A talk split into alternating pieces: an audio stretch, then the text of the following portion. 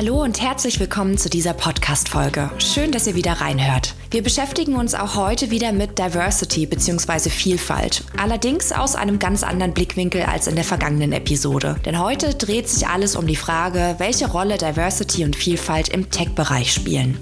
Was damit gemeint ist, wird an ein paar Beispielen deutlich. Vielleicht erinnert ihr euch noch an den Twitter-Chatbot Tay oder Tai. Der Chatbot sollte die Sprache und Persönlichkeit einer 19-jährigen Amerikanerin haben.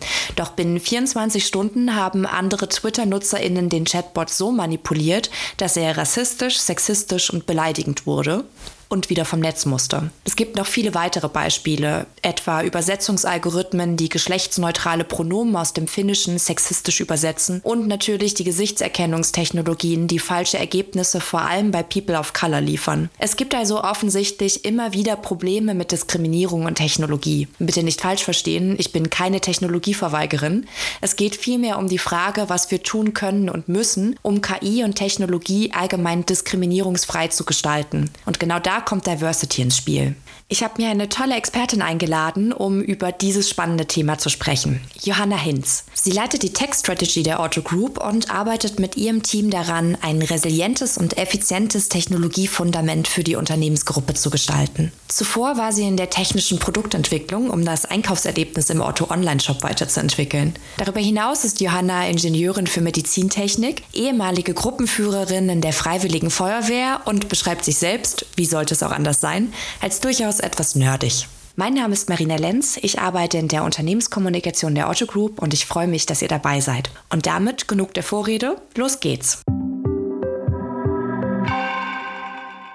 Hallo Johanna, schön, dass du da bist und dir die Zeit für den Podcast nimmst. Ja, danke für die Einladung. Ich freue mich sehr, dabei zu sein. Lass uns doch an diesem grauen und verregneten Novembertag in Hamburg vielleicht erstmal mit einem Herzensthema einsteigen. Was bedeutet Diversity für dich und warum ist dir das so wichtig? Diversity und Vielfalt bedeutet für mich Anerkennen und Feiern von Unterschieden. Ich habe irgendwann bemerkt, oder das wird dem einen oder anderen auszugehen, es gibt nicht nur Schwarz und Weiß und das hat man eigentlich in allen Ausprägungen, sondern es gibt ganz, ganz viele Graustufen. Und wenn wir Diversität nicht anerkennen oder nicht uns das das bewusst machen, dann sehen wir oft nur schwarz oder weiß. Wir sehen falsch oder richtig und wir sehen gar nicht diese ganzen vielen kleinen, schönen Abstufungen, die es nämlich in der Realität dann gibt.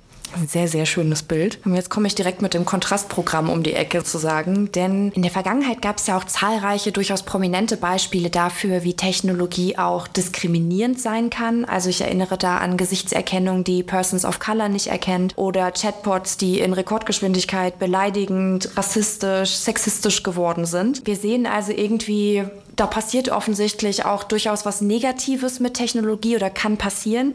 Dabei ist ja die Technologie selbst weder gut noch böse. Was glaubst du, was ist die Ursache, wenn Technologie manchmal entgleist und wie kann man das eigentlich verhindern? Ja, Technologie entgleist, weil wir sie eigentlich dazu anstiften. Womit arbeitet die Technologie? Technologie arbeitet mit Daten zum Beispiel. Und wenn die Datenbasis einfach diskriminierende Artefakte enthält, dann lernt die Technologie das. Die selbst sieht es ja nicht als gut und böse, wie du auch schon gesagt hast. Sie hat selber kein Bewusstsein, um zu verstehen, das ist gerade vielleicht ethisch nicht korrekt oder so, sondern sie arbeitet mit dem, was ihr gegeben wird. Wenn ich eine Datenbank habe, wo es um Kreditvergabe geht und tatsächlich in den vergangenen 30 Jahren Jahren vor allem Männer Kredite ähm, bekommen haben, weil sie sie auch beantragt haben. Also tatsächlich gar keine Diskriminierung stattgefunden hat. Und die KI das aber vielleicht so interpretiert und sagt, oh, eine Frau kriegt hier keinen Kredit, äh, dann ist das diskriminierend und das liegt einfach nur an der Datenbasis und nicht an der Technologie selbst. Das ist so ein wichtiger Aspekt. Das heißt, da braucht es immer den Menschen. Also man spricht ja auch gerne gerade im KI-Umfeld immer vom Human in the Loop. Also dass du den Menschen mit in, in diesem Kreislauf haben musst, um einfach nochmal diesen Blick drauf zu bekommen bekommen. Und auch für die Menschen ist es ja so, dass uns Diskriminierung oft gar nicht oder unsere Biases oft gar nicht so bewusst sind. Wichtig ist, glaube ich, und das finde ich tatsächlich sehr cool, Technologie kann uns dabei aber auch helfen, diese Biases aufzudecken, weil wir plötzlich Datenmengen anders strukturieren und anders äh, analysieren und vielleicht auch anders nutzen. Das Zweite ist, die äh, Teams oder die, die Firmen, die auch Technologie erarbeiten, da hilft halt auch Diversität. Also du hast äh, auch gefragt, wie könnte man das verhindern? Ich glaube, genau durch durch Diversität, durch diverse Teams, durch äh, viel Austausch, durch das Bewusstmachen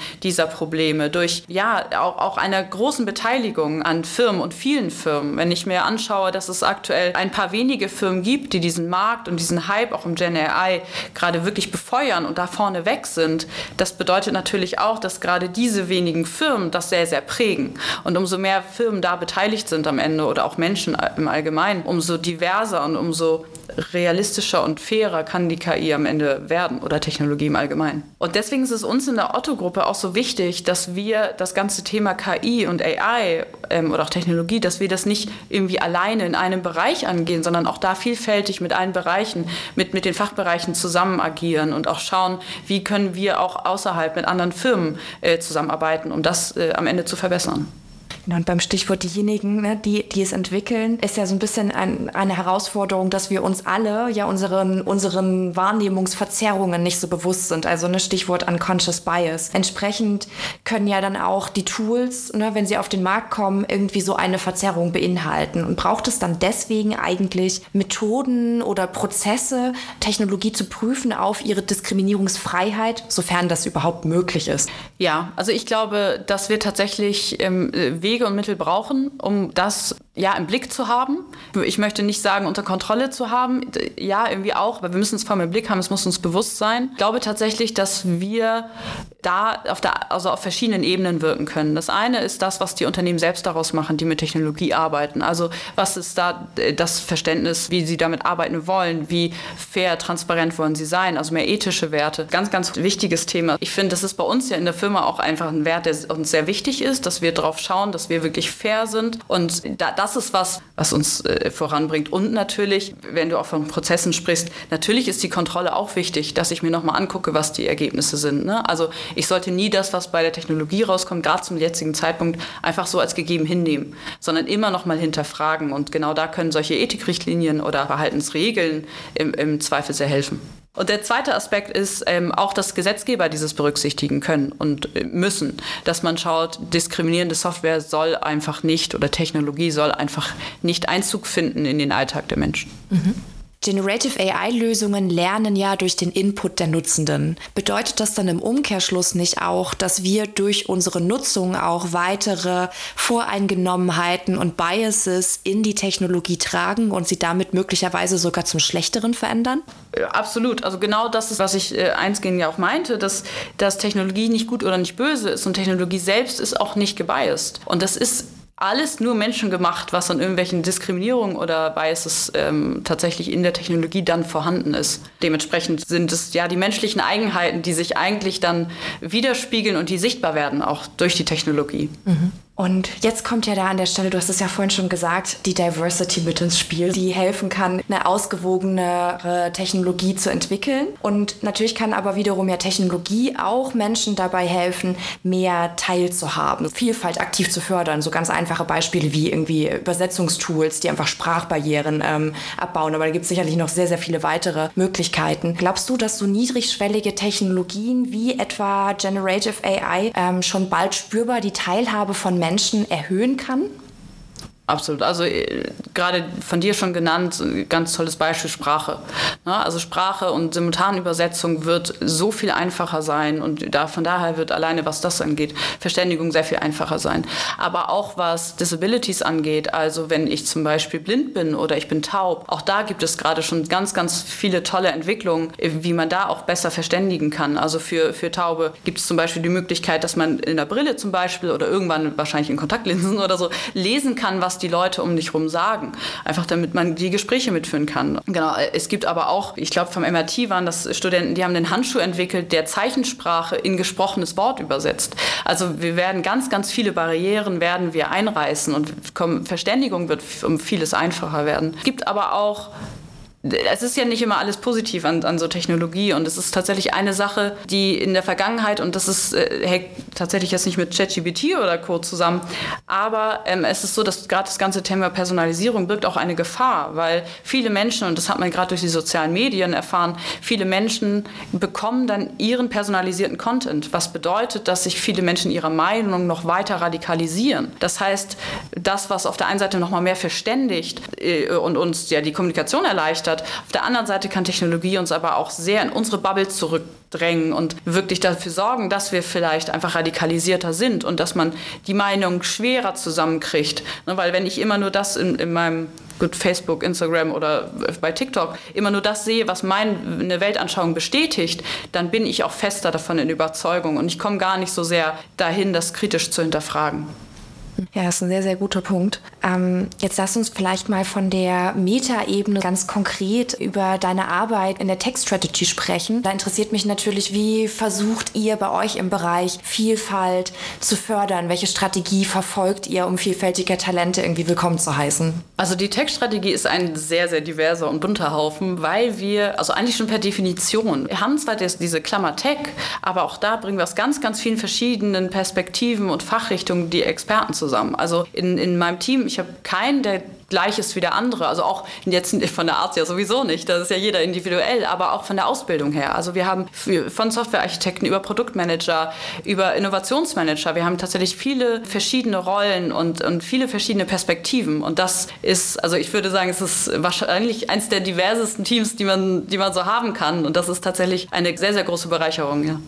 Wenn es so ein bunter Haufen mit so, so vielen verschiedenen Perspektiven und so weiter ist, dann ist es ja sicherlich nicht immer ganz einfach, vor allen Dingen am Anfang, wenn man sich noch nicht so kennt und dann manchmal auch Widersprüche, verschiedene Perspektiven aufeinandertreffen. Wie geht ihr damit um? Also, welche Erfahrungen habt ihr damit gesammelt, wie man die Zusammenarbeit in so einem vielleicht komplexeren Team dann auch organisieren kann? Die Zusammenarbeit zu, zu orchestrieren und, und gut hinzubekommen in so einem sehr diversen Team ist tatsächlich mit hohem Aufwand verbunden. Also es ist erstmal, man muss sich akzeptieren, man muss die Meinung der anderen akzeptieren, auch wenn man sie erstmal überhaupt nicht mit der eigenen irgendwie übereinander kriegt. Das heißt, was tun wir? Es ist aktives Zuhören, verstehen wollen. Also nicht nur, ich sitze jetzt hier in dem Termin, weil ich meine Meinung loslassen möchte, sondern einfach verstehen wollen. Was ist das für eine Perspektive? Wie kann ich meine eigene Perspektive noch anreichern? Wie kann ich ähm, vielleicht auch meinen Blickwinkel auch nochmal äh, anders darstellen, damit ich verstanden werde. Also das ist erstmal im ersten Schritt mehr Aufwand. Es ist aber so, dass wenn ich jetzt irgendwie so ein, so ein Team von Minimis hätte, die alle genauso denken wie ich, ja, dann bin ich wahrscheinlich schneller bei Lösungen und dann ist es auch alles einfacher, weil wir sind dann sowieso immer alle einer Meinung. Aber dann habe ich mit sehr, sehr hoher Wahrscheinlichkeit nicht die beste Lösung. Ich bin der festen Überzeugung, dass wenn man ein diverses Team hat, dass man dann ähm, wirklich gemeinschaftlich die beste Lösung erarbeiten kann. Und damit sind wir auch schon am Abschluss des Gesprächs angekommen. Wie siehst du die Zukunft der Vielfalt in der Tech-Branche? Gibt es vielleicht auch Indikatoren, die du jetzt schon siehst und die irgendwie auf eine positive, diskriminierungsfreie Tech-Zukunft hindeuten?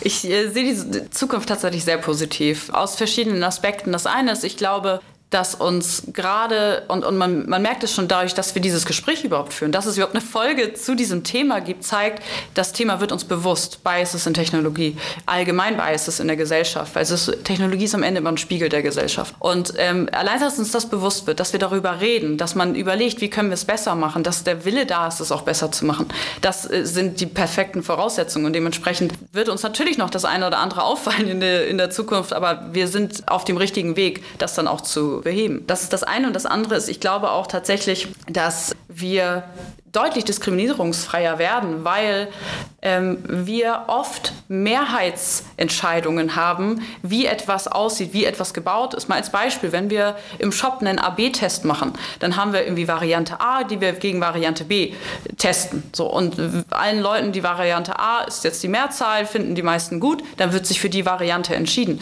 Ja, aber die Leute, die Variante B vielleicht besser waren, die könnten natürlich dadurch diskriminiert sein. Oder das, ne, das ist jetzt ein sehr, sehr plakatives Beispiel oder sehr oberflächliches Beispiel.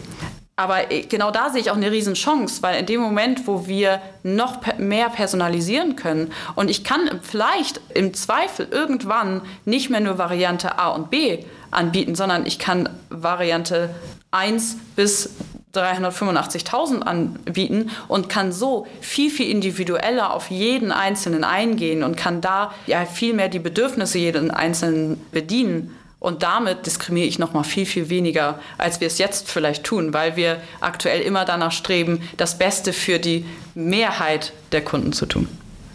Dann hoffe ich, dass die Zukunft sich genauso erfüllt. Und ich freue mich drauf. danke dir fürs Gespräch. Ja, ich danke dir. Es war sehr nett. Halten wir fest, gerade die neuen Anwendungen mit generativer künstlicher Intelligenz führen uns vielleicht so deutlich wie nie zuvor vor Augen, wo wir als Gesellschaft noch blinde Flecken haben, also unbewusste Biases. Es ist nicht die Technologie, die Menschen diskriminiert, sondern es sind wir Menschen selbst durch die Art, wie wir Technologie entwickeln, wie wir sie nutzen und auch durch die Daten, mit denen wir sie füttern. Doch mit einem Bewusstsein dafür kann uns Technologie wiederum auch dabei helfen, diese unbewussten Verzerrungen sichtbar zu machen und zu überwinden. Und damit verabschieden wir uns nun für dieses Jahr in die Weihnachtspause und melden uns im neuen Jahr mit einer frischen Folge zurück. Abonniert also den Podcast gern dort, wo ihr am liebsten Podcasts hört, dann verpasst ihr keine neue Episode. Bis dahin, habt eine gute Zeit und bis zum nächsten Mal.